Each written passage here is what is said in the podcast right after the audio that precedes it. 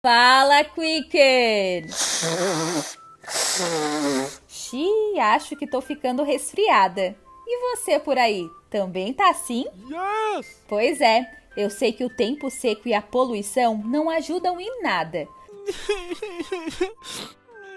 Mas olha só, fica calmo que hoje vamos falar de uma solução que existe há milênios, mas que ainda é o nosso pretinho básico: a lavagem nasal. Uau!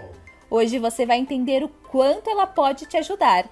Eu sou a fonoaudióloga Ana da Suporte Fonoaudiologia e esse é mais um momento Quick Fono.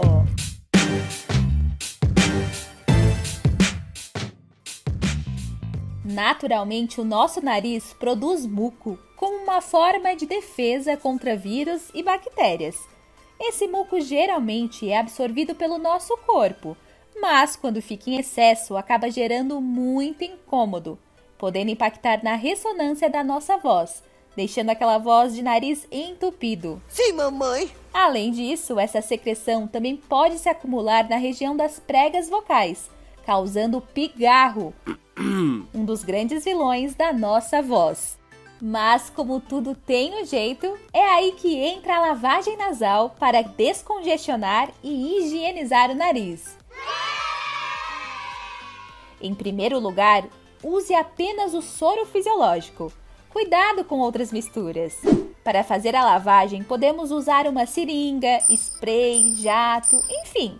Vai depender se você estiver com muita secreção ou se é apenas para a higienização diária. Pois sim, você pode fazer a lavagem nasal como forma de prevenção de infecções respiratórias. É importante seguir uma recomendação médica sobre a frequência e o método mais indicado para o seu caso. Hum, ok.